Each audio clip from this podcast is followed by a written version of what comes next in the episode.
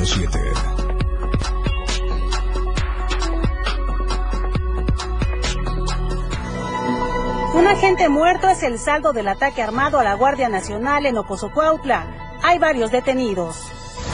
A precio de lujo la medida del Nucú en Tuxtla Gutiérrez. En los mercados de la capital, un envase llega a costar hasta mil pesos. Echan a Diego Coca. México anunció que el argentino ya no es más el entrenador del Tri.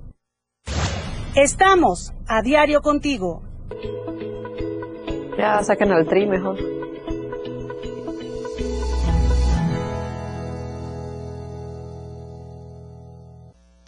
Muy buenos días, ya estamos listos con la información en AM Diario. Yo soy Itzel Grajales y les doy la bienvenida a este espacio informativo en nombre de mi compañera Lucero Rodríguez, a quien le envío saludos y deseamos que se recupere muy pronto para que esté nuevamente con nosotros.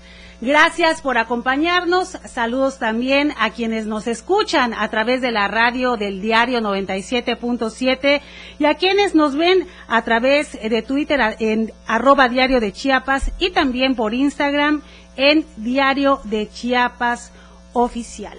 Vamos a comenzar presentándoles la tendencia del día es paz en Chiapas. ¿Por qué pasa en Chiapas esto debido a los últimos acontecimientos que hemos vivido en nuestra entidad, en Tuxtla Gutiérrez? Recordemos que ha habido ejecuciones, se han registrado estos hechos violentos y también el último, el más reciente, en Ocosocuautla, en la carretera que conecta hacia Villaflores. De esto le vamos a estar hablando más adelante. Por ello, nuestra tendencia, nuestro hashtag es paz en Chiapas, porque eso es lo que pedimos como sociedad, que tengamos un estado en paz, en calma, seguro, tal y como lo presumen las autoridades. Es momento de ver y escuchar las temperaturas. El clima en Diario TV Multimedia.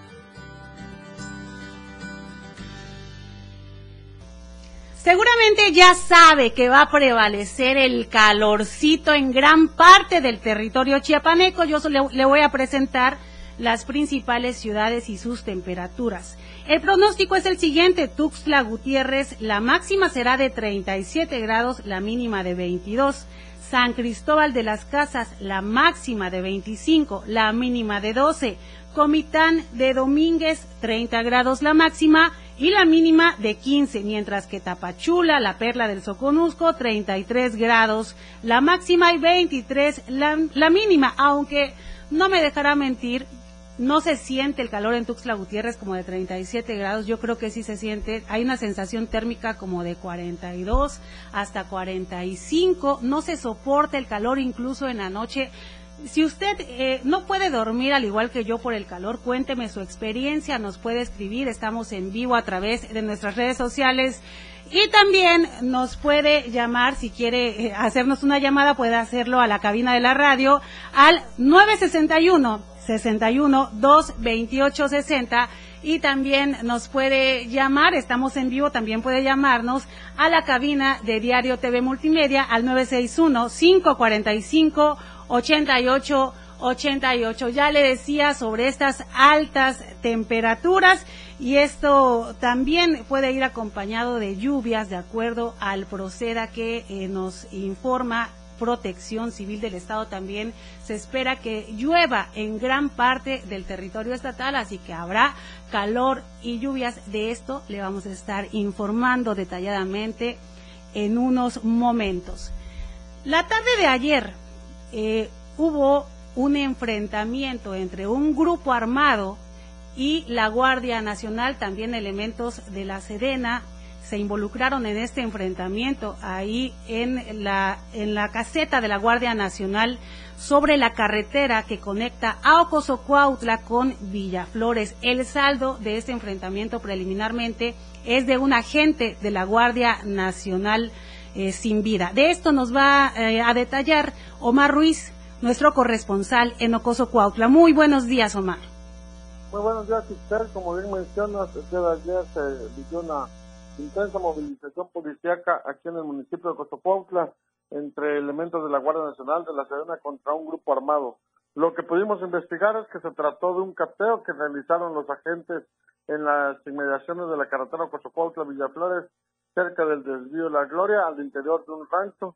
Habían ingresado para llevar a cabo este cateo, sin embargo, cuando estaban ya en el interior comenzaron a ser recibidos por disparos de arma de fuego. Esto eh, derivó un enfrentamiento en donde un elemento de la Guardia Nacional de nombre José Luis N, perteneciente al 20 Batallón eh, de esta corporación, perdió la vida en el lugar de los hechos, mientras que también resultó lesionado Francisco Javier de un elemento de la Sedena, perteneciente al 37 Batallón de Infantería. Él presentaba una herida de proyectil de arma de fuego del abdomen, por lo que fue trasladado en ambulancia al hospital del Instituto Mexicano del Seguro Social de aquí de Cozocuautla y posteriormente arribó un helicóptero de, de las autoridades para trasladar al lesionado hacia una, un hospital de Tuxtla Gutiérrez.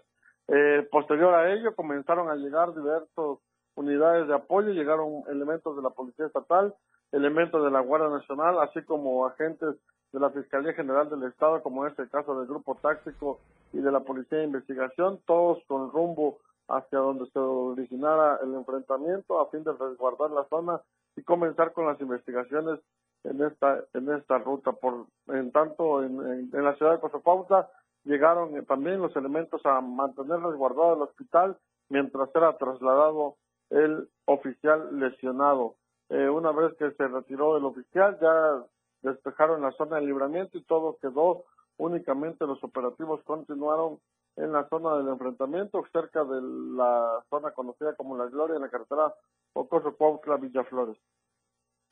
Omar, muy preocupante lo que sucede en esta zona. Quiero preguntarte si ya tienen identificado a este grupo armado que ocasionó este ataque ahí en la caseta de la Guardia Nacional. Ahí en la Gloria, donde me dices. De manera extraoficial se sabe que hay personas detenidas, no han confirmado aún todavía la identidad de los aprendidos, pues están en esto, en la investigación. Lo que único que pudimos saber es que eran tres hombres y una mujer las personas que habían sido detenidas y también se habla de un elemento de miembro de esta corporación, de esta agrupación que había sido abatido, aunque no nos han confirmado de manera oficial, sin embargo ya se maneja de manera oficial que sí una persona del grupo criminal había perdido la vida. Continúa la violencia en municipios de Chiapas que se presumía eran tranquilos, donde se presumía había paz. Estamos hablando de Ocosocuautla, pero también ha ocurrido en Tuxtla Gutiérrez. Ayer dábamos cuenta de una ejecución en una marisquería muy concurrida aquí en la capital. Días antes eh, fueron ejecutadas dos personas también afuera de un colegio, del colegio Octavio Paz, también en la capital del estado. Algo está ocurriendo, sí está en incremento la inseguridad, la violencia, y ahí está precisamente el llamado a las autoridades, Omar. Y bueno, eh, también eh, quiero... ¿Sí? Sobre este tema te puedo adelantar que eh, varias escuelas de las zonas rurales de esa zona tuvieron que suspender clases debido a que tienen temen por seguridad, como es el caso de Bonfil, Santo Tomás, eh, Quinto Viernes, Espinal, eh, Muguel, toda esa zona cercana donde ocurrió el ataque, decidieron suspender labores académicas el día de hoy. Sin duda, la gente está, está viviendo con miedo, está viviendo en incertidumbre y no es para menos. Omar, y otro tema es la falta de energía eléctrica en, en algunas zonas de Ocosocuautla. Cuéntanos cómo va, eh, cómo va por allá la atención de la CFE. Sí, este, se ha cumplido ya una semana desde que pobladores del barrio San Bernabé no tienen energía eléctrica. Recordar que eso ocurrió cuando iniciaron una feria de esta de este barrio. Eh, muchos comerciantes se colgaron del sistema eléctrico y terminaron por hacer un cortocircuito. Posterior a ello, eh, desde hace una semana no tienen energía eléctrica. Los pobladores han llamado constantemente a la Comisión Federal de Electricidad, sin embargo, no les han atendido. Se sabe que el día de ayer llegaron nuevamente hasta las instancias de la comisión para solicitar que llegaran a reparar este, esta afectación que tienen. Sin embargo, les prometieron que llegarían y no lo hicieron. Así que el día de hoy se espera que exista una pequeña movilización por parte de habitantes de este municipio a fin de que puedan restablecerle el servicio de energía, pues ya se cumplen ocho días que no tienen luz eléctrica en las viviendas del barrio San Bernabé, además de que también ayer precisamente hubo un cortocircuito en el barrio de Unión Hidalgo, en donde un transformador eh, terminó dañado y se terminó rompiendo un cable de alta tensión, mismo que fue deshabilitado por elementos de la Comisión Federal de Electricidad y también no cuenta con energía eléctrica desde ayer prácticamente como a las 3 de la tarde y se quedaron sin luz también en esta zona. Es muy comprensible, eh, Omar, la molestia. Muchas gracias por tu reporte.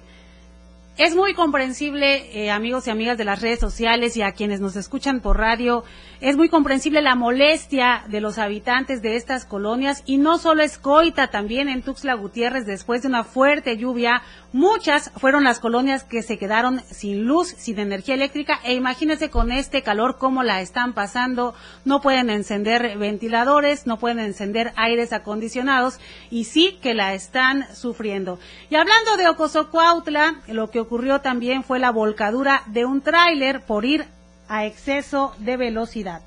El posible exceso de velocidad habría provocado que el conductor de un tráiler perdiera el control tras salir de una curva cuando provenía de Tuxtla Gutiérrez y tomara la ruta con dirección a la costa de Chiapas en un hecho ocurrido la mañana de este lunes en la carretera que viene de la capital y conecta con esta ciudad justo en la zona del crucero Llano San Juan. La pesada unidad de doble remolque con cargamento de artículos de abarrotes quedó volcada a un costado del camino carretero, carretero justo en el espacio de división de la carretera que lleva hacia la Escuela de Protección Civil, situación que fue reportada por los automovilistas. Agentes de la Policía Municipal de inmediato se desplazaron hasta el lugar de los hechos, encargados de resguardar la zona y al mismo tráiler. Así que eh, de esta manera se evitó que las personas pudieran realizar rapiña. Y vamos al centro del país con nuestro corresponsal Carlos Silva. Muy buenos días. Hola, muy buenos días. El saludo con gusto a ti y a los amigos del auditorio para informarles que los estragos de las altas temperaturas que se siguen registrando en diferentes puntos de México cobraron, bueno, pues un tema muy importante en el estado de Tamaulipas. Te quiero reportar que 14 alumnos y una maestra sufrieron un golpe de calor en Ciudad Victoria Capital debido a que la sensación térmica superó los 50 grados centígrados. En un colegio ubicado en esta zona, en el Colegio Leona Vicario Chel, pues generó cualquier cantidad de reacciones debido a que los padres de familia fueron alertados precisamente por los maestros para que fueran de inmediato por los pequeños cuyas edades fluctúan entre los 5 y los 12 años de edad. Estos jovencitos fueron llevados a diferentes centros hospitalarios debido a que presentaban náuseas, vómitos y también problemas gastrointestinales. Debido a que la temperatura de ayer pues, generó este problema, y al auditorio, comentarles que de inmediato se hizo la alerta para que las familias de estos pequeños de inmediato acudieran a este plantel ubicado en la zona norte de Ciudad Victoria. a través de las redes sociales se dio a conocer también que hubo una solicitud muy importante para que en el transcurso de los próximos días las personas que lleven a los pequeños a sus centros escolares los acompañen con una buena cantidad de agua y sobre todo pues que estén al pendiente y los monitoreen constantemente. Cabe destacar, que en el transcurso de esta semana se prevé que en el estado de Tamaulipas la temperatura eh, oscile entre los 45 a los 49 grados centígrados, pero la sensación térmica en estos estados, en el estado de Tamaulipas y en el estado también de Nuevo León, será superior a los 50 grados centígrados. Es por eso que el golpe de calor es una situación muy alarmante y sobre todo porque en diferentes puntos de la geografía mexicana el, el mismo, la misma temperatura pues no cederá. Cabe destacar, por otro lado, que el aire acondicionado de este plantel falló debido a la gran cantidad de espacios que están siendo utilizados para este tipo de climas y por lo cual la Comisión Federal de Electricidad ya tomará cartas en el asunto. Finalmente, a través de sus redes sociales, el mismo secretario de Salud del Estado, Víctor Joel Hernández, hizo una solicitud muy respetuosa y, sobre todo contundente para que las madres y los padres de estos pequeños los monitoreen constantemente a fin de evitar que se siga presentando este problema en el estado de Tamaulipas. te mando un abrazo hasta que me reporte y como siempre que pases una excelente mañana. Muy buenos días. Muchas gracias Luis Carlos y también aquí en Chiapas hay que tomar precauciones para evitar golpes de calor. Nos vamos a un corte, pero regresamos con más información. AM Diario, Lucero Rodríguez. En un momento estamos de regreso. Waiting for the sun Transformando ideas contigo a todos lados. Las 8 con 15 minutos. El Día Mundial de los Refugiados se celebra el 20 de junio con el objetivo de visibilizar y ayudar a millones de personas que viven en condición de refugiados, desplazados y a la espera de asilo en otros países, debido a los conflictos armados, de violencia y persecución de los cuales son objeto en sus países de origen. Este efeméride comenzó a celebrarse en el año 2001, en conmemoración del 50 aniversario de la Convención sobre el Estatuto de los Refugiados de 1951. Una persona refugiada es aquella que es obligada a dejar su país, debido a problemas internos como conflictos armados, persecuciones y todo tipo de violencia. Para la Agencia de la ONU para los Refugiados, uno de los principales objetivos es lograr una mayor inclusión de las personas sin importar su condición social, ideología, creencias o preferencias, obteniendo mayor igualdad, justicia y equidad. La radio del diario, contigo a todos lados. Caminando con Los Ángeles, un programa donde encontrarás la conexión con Los Ángeles, donde se hablan temas de luz. No hay nada más hermoso que compartir los temas de luz de Los Ángeles y Arcángeles. Acompáñanos todos los martes y jueves de 10 a 11 de la mañana por la radio del diario 97.7, contigo a todos lados. El juego aún no termina, la competencia es a cada momento más intensa. La remontada, un espacio para los deportes. Escucha a Jorge Mazariegos y Eduardo Solís de lunes a viernes de 12 a 1 de la tarde. La remontada. Nada se queda igual. La jugada continúa. El resultado del juego hasta el final. La remontada. Por esta frecuencia. El 97.7 FM. La radio del diario.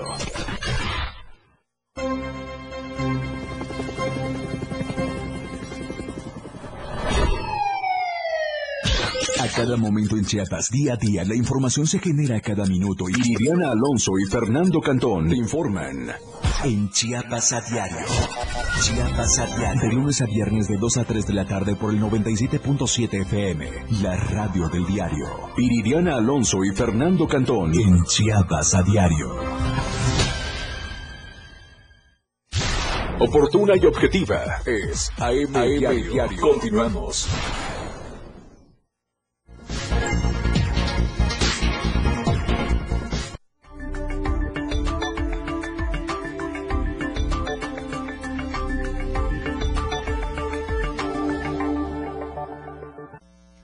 Vamos hasta la perla del Soconusco con Valeria Córdoba. Esto es Hola Tapachula. Muy buenos días, Valeria.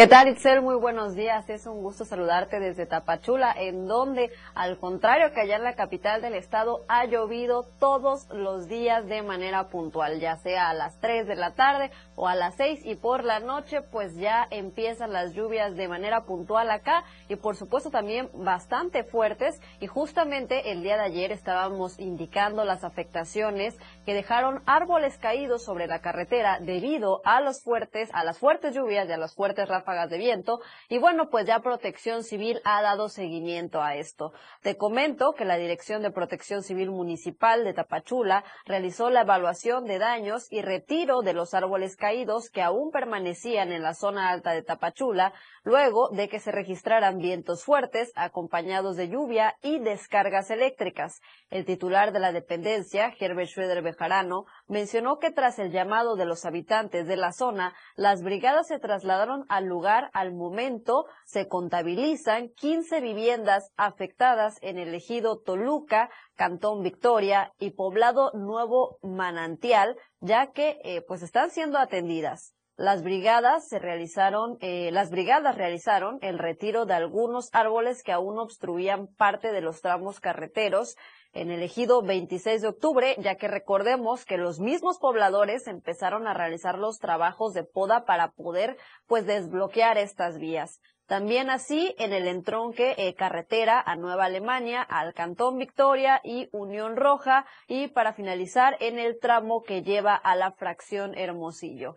Por último, pues se recomendó a la población en general acatar las medidas de protección emitidas por las autoridades para minimizar riesgos durante la presente temporada de lluvias que aún pues no está en su máximo esplendor, digámoslo así. En julio, eh, pues es cuando más llueve, julio, agosto, y por supuesto que hay que estar preparados también porque los ríos ya empiezan pues ah, ya empieza a verse en los ríos un aumento considerable en las afluentes. Entonces, pues muy pendientes de todo lo que Protección Civil indique. Y en otros temas, con información de mi compañero Rafael Echuga, comerciantes del Mercado San Juan, pues dicen que están prácticamente en pancarrota debido a que las ventas han caído hasta en un 80%. Vendedoras de pollos mencionan que hay un gran número de tapachultecos que ya no les alcanza ni siquiera para comer carne una vez a la semana. Elsa Sánchez Aguilar, quien es presidenta de la Asociación de Polleras de ese mercado,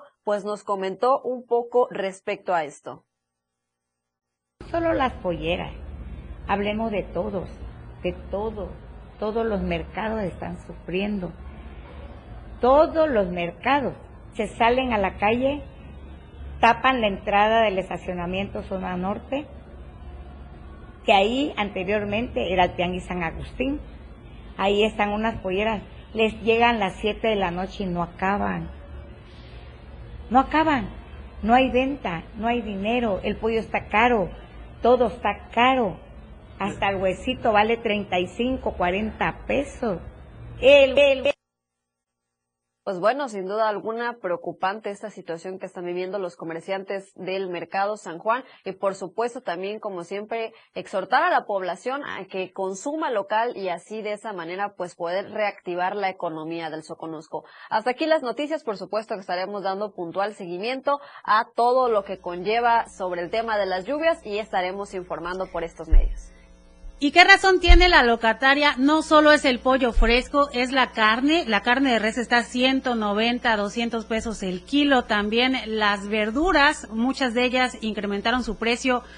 Un huevo cuesta de 2 pesos a 3 pesos. Estamos hablando de un huevo y que estos eran productos de la canasta básica, son productos eh, necesarios para la alimentación de los mexicanos, que decir de las tortillas, de la leche, de los demás productos, están inalcanzables. Muchas, muchas gracias Valeria por tu reporte.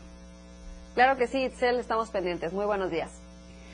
Y hablando de las lluvias, hablando de las lluvias, el gobernador del estado ya alertó que viene la temporada de huracanes, de tormentas tropicales, la temporada pues de lluvias y llamó a la población a tomar precauciones. También hay que cuidarnos mucho porque ya estamos en plena temporada de lluvias. En las últimas 24 horas llovió prácticamente en todo el territorio de nuestra querida entidad. Y bueno, estas lluvias traen aparejados fuertes vientos, porque también está pronosticado por las expertas y los expertos que van a llegar al Pacífico sobre todo, pero también al Atlántico, huracanes, lluvias torrenciales, por lo que hay que tomar todas las precauciones. No nos acerquemos, por favor, a los ríos, a los márgenes de estos. Hagamos a un lado también la posibilidad de estar en las montañas, porque con las fuertes lluvias se deslizan fácilmente, se derrumban y causan accidentes. Y claro que hace falta que llueva, pero si usted vive en zonas de riesgo, si usted es una población vulnerable, es importante tomar todas las medidas de precaución para evitar cualquier accidente que pueda poner en riesgo a su familia. Y hablando del calor, con estas altas temperaturas también incrementan las enfermedades diarreicas. Vamos a escuchar esta información de Marco Alvarado.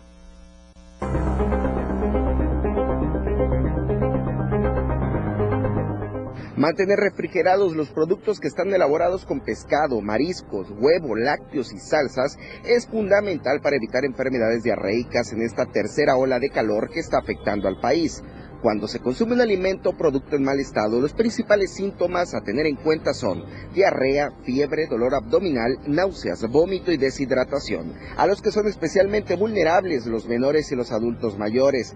Malos hábitos de higiene, ingesta de alimentos y agua contaminada son entre otros los factores de riesgo para enfermarse. Por eso es que el INSE recomienda el lavado frecuente de manos, puesto que hasta un 80% de las enfermedades que ocurren en esta temporada se evitan con el lavado de las manos. Y es que de acuerdo con datos de este instituto, la gastroenteritis es la tercera causa de atención médica en el área de urgencias. Ante la presencia de esta afección es importante ingerir abundantes líquidos, pero sobre todo acudir al médico. Para Diario Media Group, Marco Antonio Alvarado.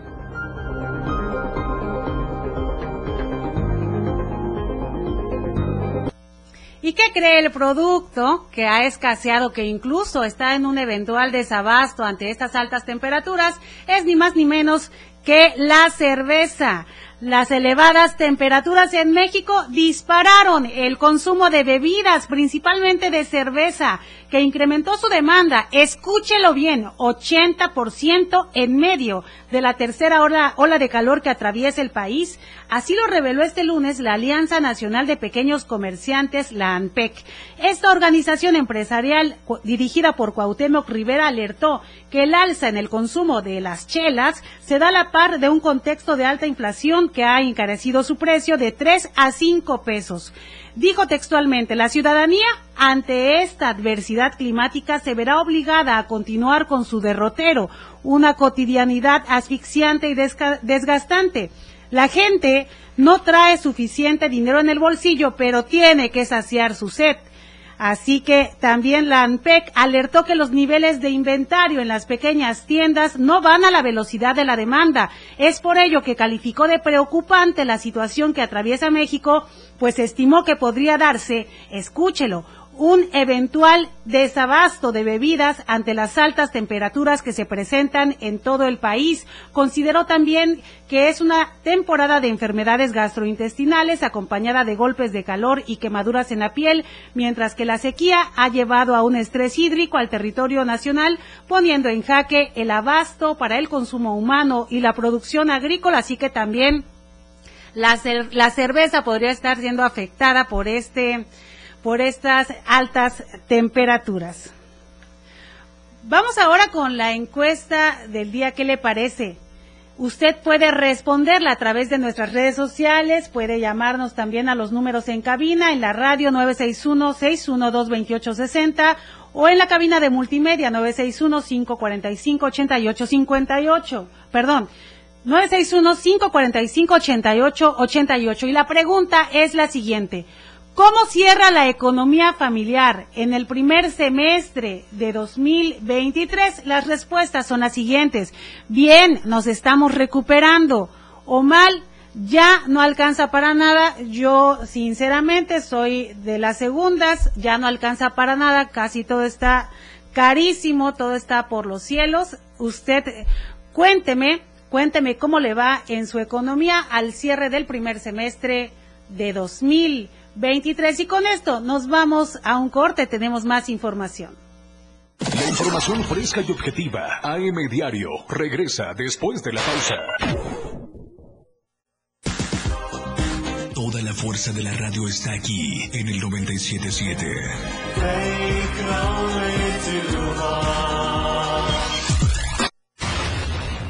97.7. La radio del diario. Más música en tu radio.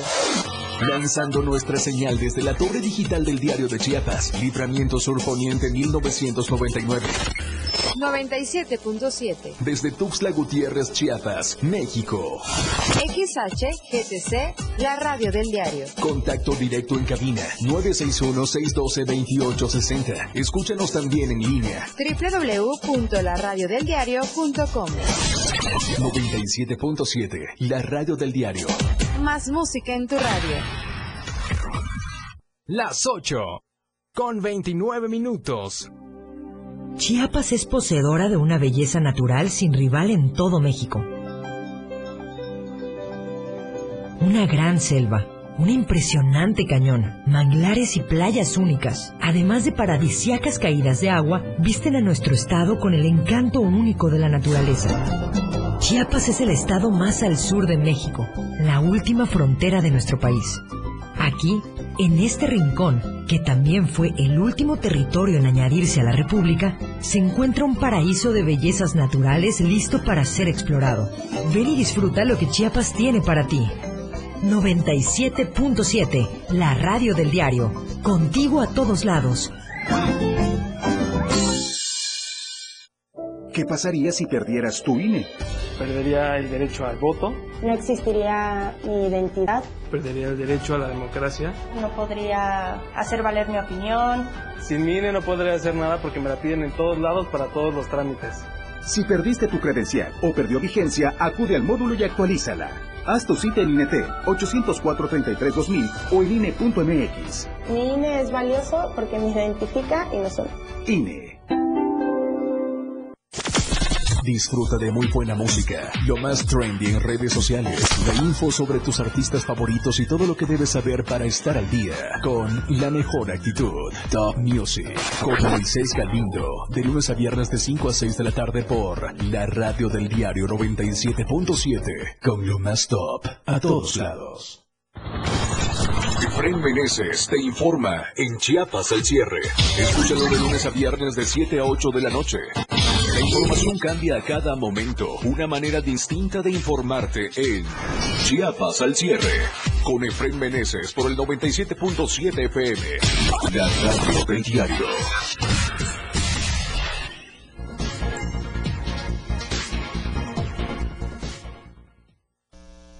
Y ya estamos eh, con los detalles de los deportes con Eduardo Solís. Bienvenido, Lalo. La escena global del deporte con Lalo Solís.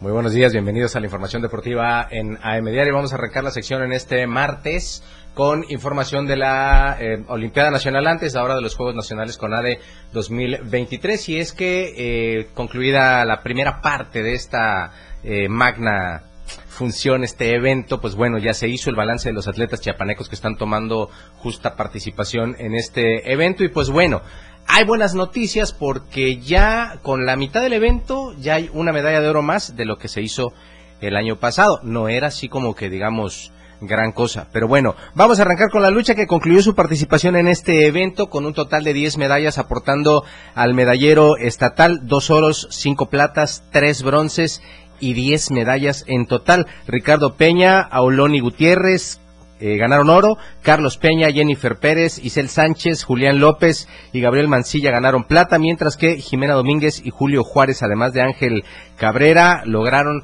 el bronce en esta justa que se realizó en Villahermosa, Tabasco, hasta donde asistieron dirigidos por quienes usted ve en pantalla, uno de ellos Quintín, que es de los formadores de lucha en Chiapas y por supuesto también Víctor Méndez Hidalgo que ya se integró a este grupo de entrenadores y que ya se está notando el aporte de estos dos grandes representantes de la lucha en nuestro estado. Ahí están formando tanto en Ocosingo, en Tuxtla, hay buenos luchadores, 10 medallas en total, dos oros, cinco platas, quiere decir que se perdieron cinco finales y tres bronces. Así que bueno, felicidades a todos ellos que lograron sumar, hacer un aporte importante para que, insisto, después del balance que se está haciendo a medio evento por parte de los atletas chiapanecos, ya tengan una medalla de oro más. Son 15 en total hasta el momento y el año pasado fueron únicamente 14. Así que bueno, Chiapas está ubicado actualmente en el lugar 20 del medallero es extraoficial porque oficialmente se encargaron ya de empezarles a lavar un poquito la chamba a todos los directores de institutos de deporte que no trabajan bien, sin publicar los medalleros. Ahora que alguien los hace eh, oficiales o extraoficiales, pues bueno, nos damos en la cuenta que eh, estamos bien contentos por 15 medallas de oro, pero pues Jalisco ayer llegó a 200, así que pues bueno, eh, sigamos contentos y estemos todos bien.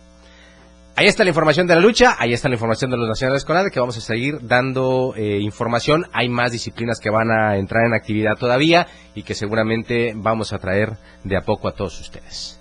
Vamos a platicar un poquito de NASCAR México y es que va a haber.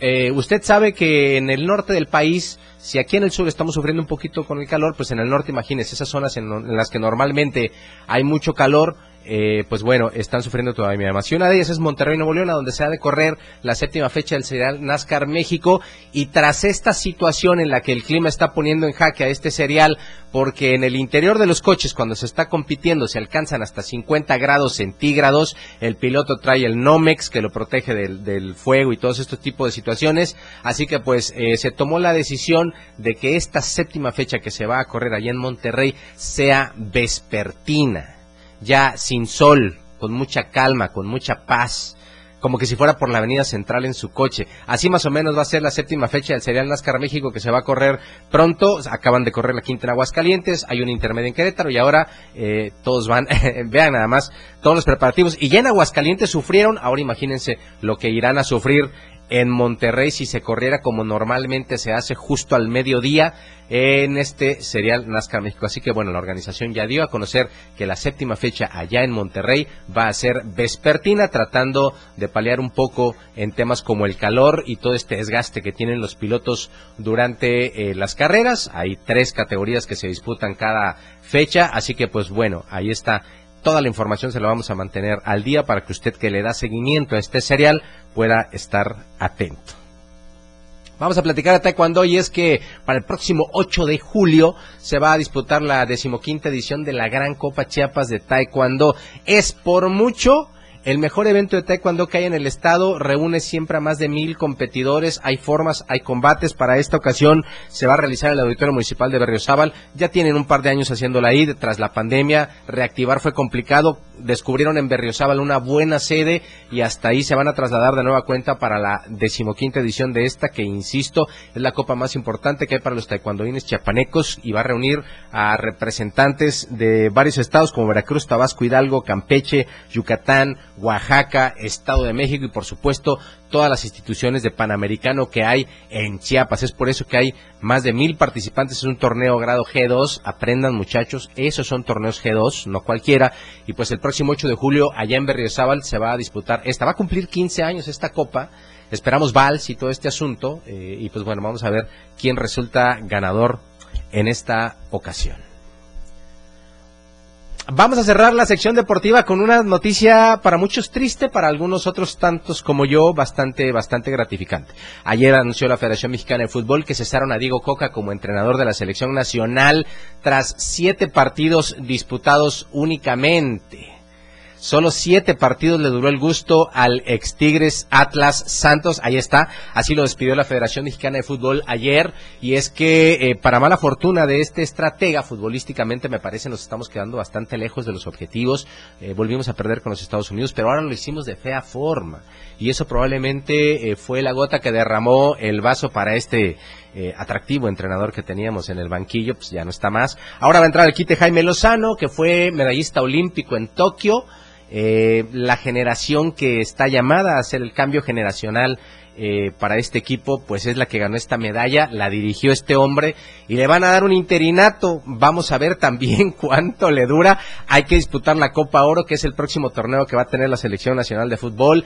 Hay rumores, hay dicen que le tendieron la cama a Coca, qué bueno, me da mucho gusto. No me gusta que pase en el fútbol mexicano, pero en esta ocasión sí.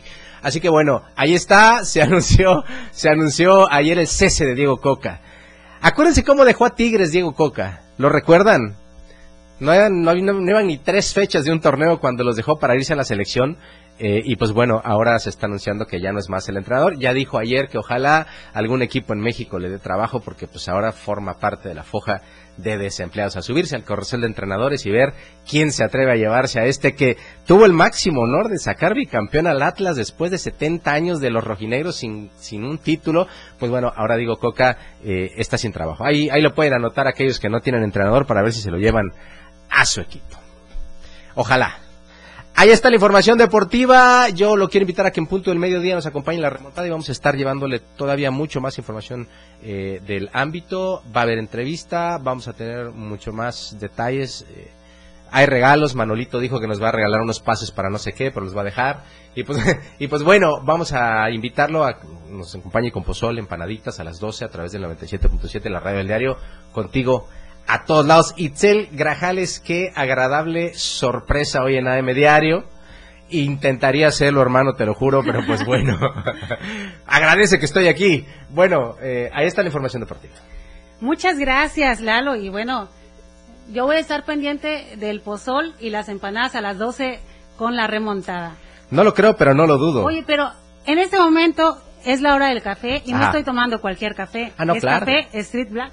Sí, es... ¿Cómo, cómo lo sientes? No, está muy rico, es espectacular eh, esta cosecha de Montecristo. Mm.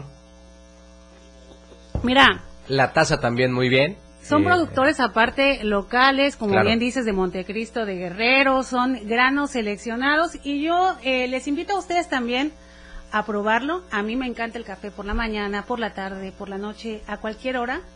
Y sin duda, este es uno de los mejores que he probado. Vamos eh, con la información. Quédate conmigo. Yo te invito a que te quedes conmigo esta segunda media hora. Muy bien, y vamos al municipio de Chilón donde sucedió una verdadera tragedia. Se trata de dos jovencitas que murieron en un balneario. Oh.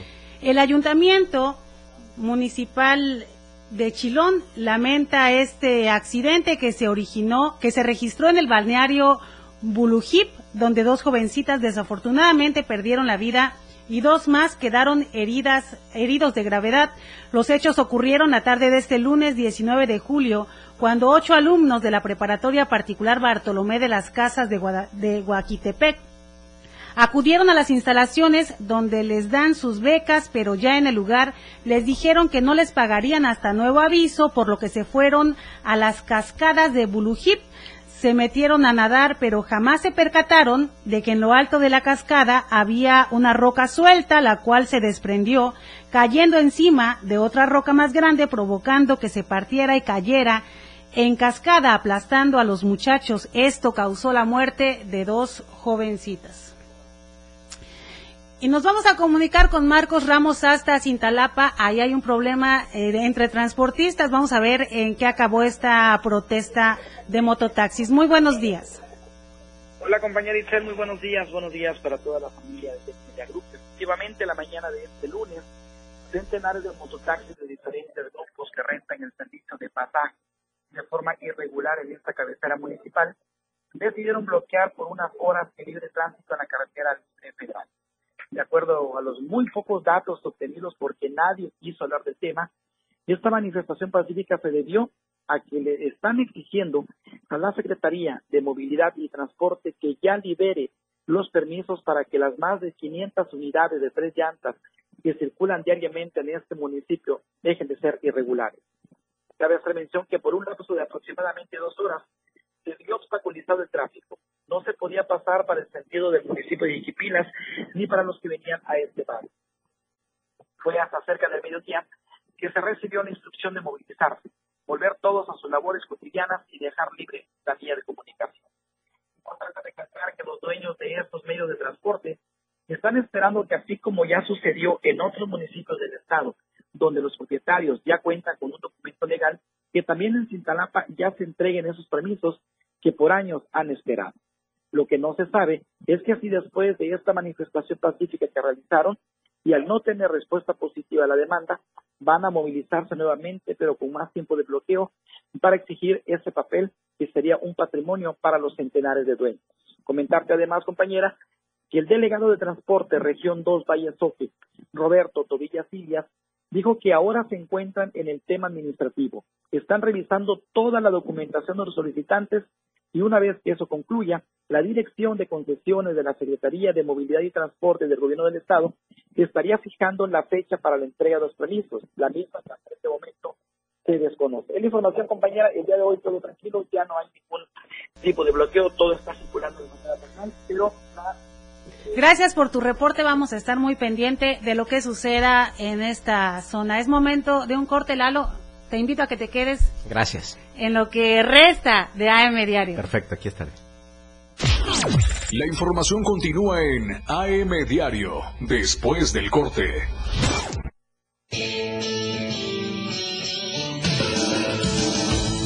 El estilo de música a tu medida. La radio del diario 97.7 FM. Las 8 con 44 minutos. Con el reporte del Servicio Meteorológico Nacional, el Clima Diario te informa. Hoy martes. San Cristóbal de las Casas, tormentas de truenos dispersos. Máxima 23, mínima 11. Suchiapa, tormentas de truenos dispersos. Máxima 36, mínima 22. San Fernando, tormentas de truenos dispersos. Máxima 32, mínima 19. Berriosaba, tormentas de truenos dispersos. Máxima 32, mínima 19. Chiapa de Corzo, tormentas de truenos dispersos. Máxima 37, mínima 22. Tuxtla Gutiérrez, tormentas de truenos dispersos. Máxima 35, mínima 21. El Clima Diario te informó. La radio del diario 97.7 FM con el reporte del Servicio Meteorológico Nacional. Ante el calor intenso, evita exponerte al sol. Toma abundantes líquidos. Usa ropa ligera, holgada y de colores claros. Mantén los alimentos en lugares frescos. En los menores de edad, el consumo de cualquier droga daña su salud y afecta su crecimiento. Sea la sustancia que sea, vapeadores, tabaco, drogas, ni siquiera una probadita. Su cuerpo sigue en desarrollo y las sustancias adictivas pueden impedirles alcanzar su máximo potencial. Las adicciones alteran el cerebro, esclavizan la mente y el cuerpo. El mensaje es claro. Si te drogas, te dañas. La felicidad que necesitas está en ti, con tu familia, tus amigos y la comunidad. Secretaría de Educación Pública. Gobierno de México. Nomás una probadita para agarrar felicidad. Total, ¿qué puede pasar? Puede pasar mucho. El fentanilo te engancha desde la primera vez. Esclaviza tu mente y tu cuerpo. No destruyas tu vida. El fentanilo mata.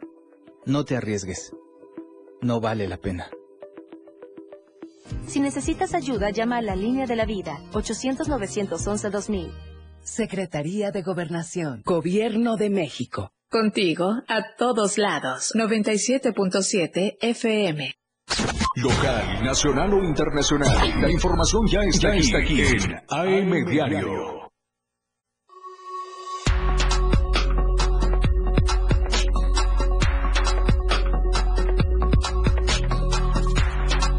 La radio del diario 97.7 FM. Contigo a todos lados.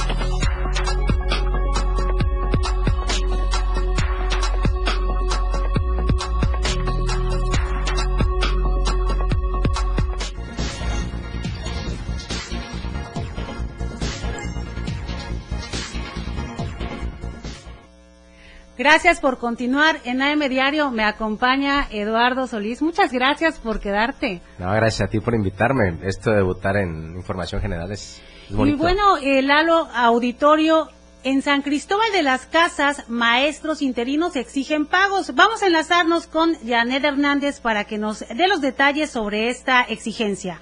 Muy buenos días, Janet. Hola Itzel, muy buenos días. Te saludo de San Cristóbal para informarles que maestros del nivel de educación indígena de la región Altos de Chiapas, adheridos a la sección 7 del CENTE, denunciaron los atropellos de las, en las cadenas de cambio y la falta de pagos a maestros interinos por parte de la Secretaría de Educación. En conferencia informaron que existen más de mil maestros interinos que llevan nueve meses laborando sin el pago correspondiente. A- ante esta situación que viven actualmente, denunciaron y exigieron a las autoridades educativas y gubernamentales que les paguen y que les instalen una mesa de trabajo para atender todos estos temas pendientes que está viviendo el magisterio del NEI. Hasta aquí el reporte, muy buenos días. Gracias, Janet. Muy buenos días. Bueno, eh, vamos a platicar, vamos a escuchar un reportaje acerca de una situación que seguramente a muchos de ustedes les ha tocado eh, atravesar. ¿Qué comprometió usted por tener COVID, por tener algún enfermo COVID o por colaborar con alguna causa relacionada al COVID? ¿Ya se recuperó económicamente? Aquí está un reportaje que nos presenta Eden Bernal.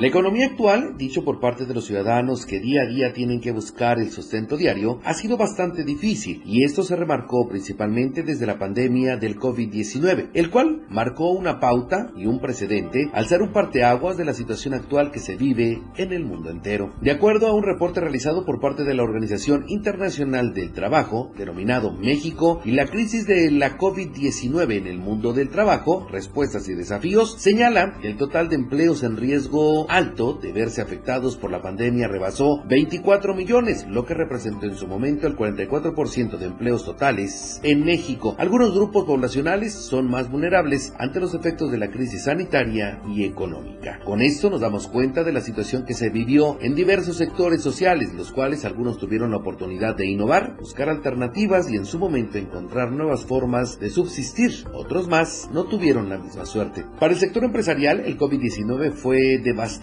principalmente para los rubros que se denominan como normales, aunque en algunos otros les ha ido extraordinariamente bien. Pero en general, se espera que este año 2023 aún sea de recuperación, pero el 2024 pueda ser de estabilización económica. Ante esto, María Eugenia Pérez Fernández, presidenta de la Asociación Mexicana de Mujeres Empresarias, señala que la pandemia propició estragos importantes en la economía de todos los grupos sociales. Sin embargo, en este 2023 se avisora que haya más oportunidades, más trabajo y con esto se espera exista mayor beneficio económico para la sociedad misma. Que después de la pandemia y durante la pandemia empezaron un negocio desde casa, que tuvieron que adaptarse a todas estas circunstancias que fueron tan complicadas y que ahorita, bueno, pues esperamos vengan buenos tiempos, ya hemos ido superando esta eh, crisis sanitaria, eh, tenemos que hacer frente a, a los embates de la crisis económica también y tenemos que seguir luchando por el progreso de nuestras empresas y nuestras familias. Por su parte, uno de los empresarios más importantes de Chiapas, Rómulo Farrera, reconoció que la pandemia ha dejado claroscuros, puesto que a muchos les fue mal, pero a otros más les fue de maravilla, considerando que este 2023 se tendrá una recuperación importante en diversos rubros. La pandemia lo que dejó fueron claroscuros. hay negocios a los que les ha ido extraordinariamente bien y otros que todavía siguen arrastrando la COVID.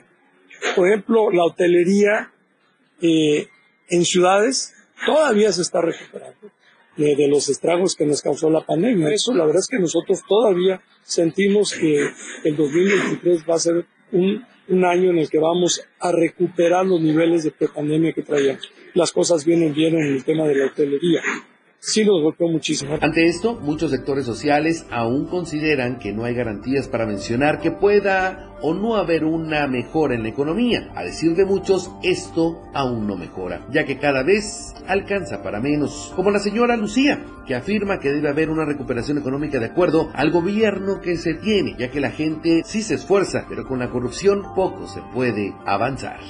Pues sí recuperación dependiendo del tipo de gobiernos que tengamos que le echen ganas también, ¿verdad? Porque nosotros hacemos todo nuestro esfuerzo, trabajamos, nos esforzamos, pero a veces no podemos tantas corrupciones que hay.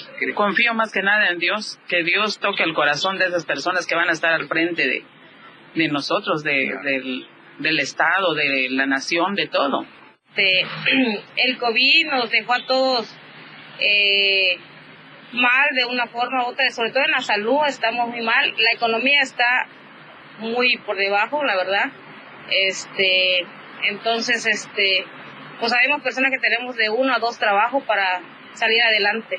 Sinceramente no creo que haya una recuperación, sinceramente, se va a extender. nada más uno. Pues ahora sí que eh, tratando de eh, mermar un poquito en cuanto a los gastos, eh, tanto en, más que nada en los productos básicos de la casa y pues para que buscar ahorrar más más que nada porque pues a veces esto nos dejó propensos a cualquier enfermedad, gripa, tos, entonces pues no podemos darnos el lujo de malgastar ahorita porque pues tenemos familia que pues que aún con sus defensas bajas, entonces pues yo digo que este año no, porque ya estamos cerca de, quizás el próximo año ya veamos una mejoría eh, en cuanto a la economía y pues más que nada para que también nosotros y la familia esté ya mucho mejor. Mm, hasta ahorita poco a poco se ha ido recuperando, pero muchas personas no, no pueden, este, perdieron mucho sus negocios en donde estaban trabajando, sus locales, tuvieron que vender algunas cosas o hasta eso también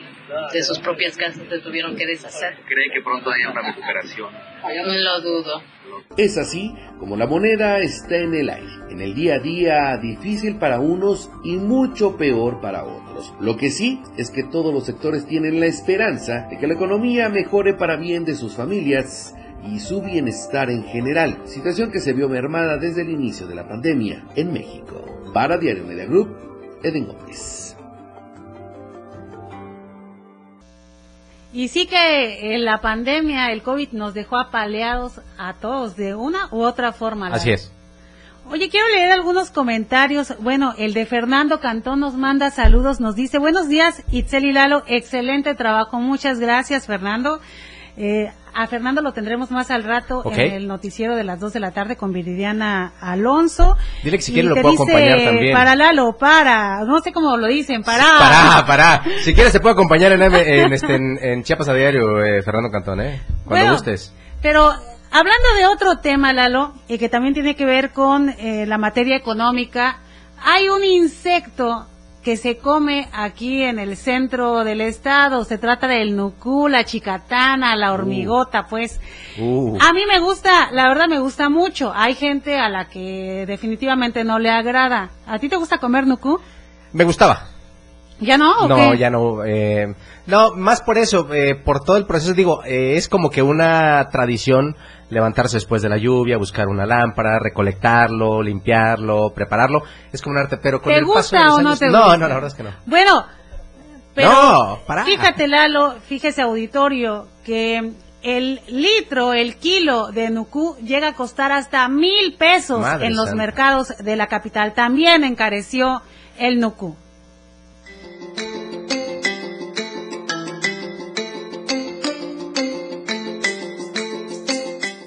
Pues bien, también con la temporada de lluvias comienza a salir la famosa hormiga chicatana o el nucú, un producto que por estos días prácticamente es un lujo. Veamos qué precio ha alcanzado el nucú en un mercado de Tuxtla Gutiérrez. Este viernes 23 de junio el Instituto Tuxtleco de Arte y Cultura realizará la quinta feria gastronómica del nucú, una hormiga que por cierto sí tiene un aporte nutricional para el ser humano. Por ejemplo, hay estudios que indican su alto contenido proteico, de aminoácidos esenciales, ácidos grasos, minerales tales como el sodio, el potasio y vitaminas como la tiamina y la niacina. No obstante, en los mercados de Tuxtla Gutiérrez un envase de un litro ya puede llegar a costar hasta mil pesos. Y esto por el argumento de que hay poco nucú, también conocido como hormiga chicatana. Un manjar para algunos y algo repulsivo para otros. Lo conozco y todo, pero no, no, no, lo come, no, no. Acá hace como, yo soy de Tapachula, hace como tres días, cuatro días cayó. Pones la luz y pum, cae. No, carísimo. No, no, no, no. Como ahora sí, como es el dicho, carísimo, por cierto. A veces cuando hay, porque ya ni quieres saber. Oye, ¿qué le parece? Ahorita está la medida de un litro a mil pesos y la de media a 500. Ah, está demasiado caro. No, ¿No? ¿Nunca lo has probado? sí, pero no me gusta. ¿Y cómo ven los precios? Está muy caro. Yo no lo pagaría.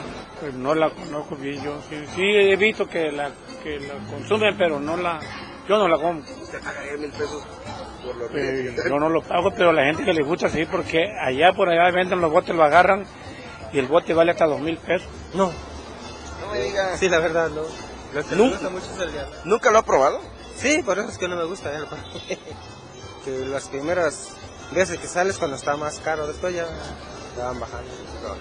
La quinta feria gastronómica del Nucú se llevará a cabo este viernes 23 de junio a partir de las 10 de la mañana en el Parque Santo Domingo que se ubica en la segunda norte y primera poniente de esta ciudad y decidir si incorpora el cotizado Nucú en su dieta. Para Diario Media Group, Marco Antonio Alvarado. A mí no me gusta, a mí me encanta el nucú, así que aunque sea una mi medida chiquitita, me voy a ir a comprar al mercado Juan Sabines. A mí sí me gusta el nucú y que soporten. Yo, pe- yo pensé que iba a decir, no comes nucú, pero sí comes chapulines.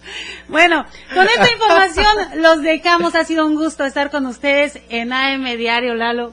Gracias, Itzel, por la invitación. Y bueno, esperemos que muy pronto Lucero Rodríguez esté con nosotros. Nos estamos viendo. Siga por favor la programación de Diario de Chiapas y por supuesto continúe en el 97.7, la radio del diario. Muy buen día. Oportuna y objetiva en AM Diario. La información de todo lo que acontece a cada momento en Chiapas, México y el mundo. Te lo informa Lucero Rodríguez. De lunes a viernes de 8 a 9 de la mañana. Escúchanos en nuestra próxima emisión por esta frecuencia.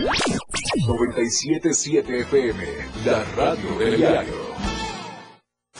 Editorial de la Radio del Diario. Bien dice el dicho que no hay peor ciego que el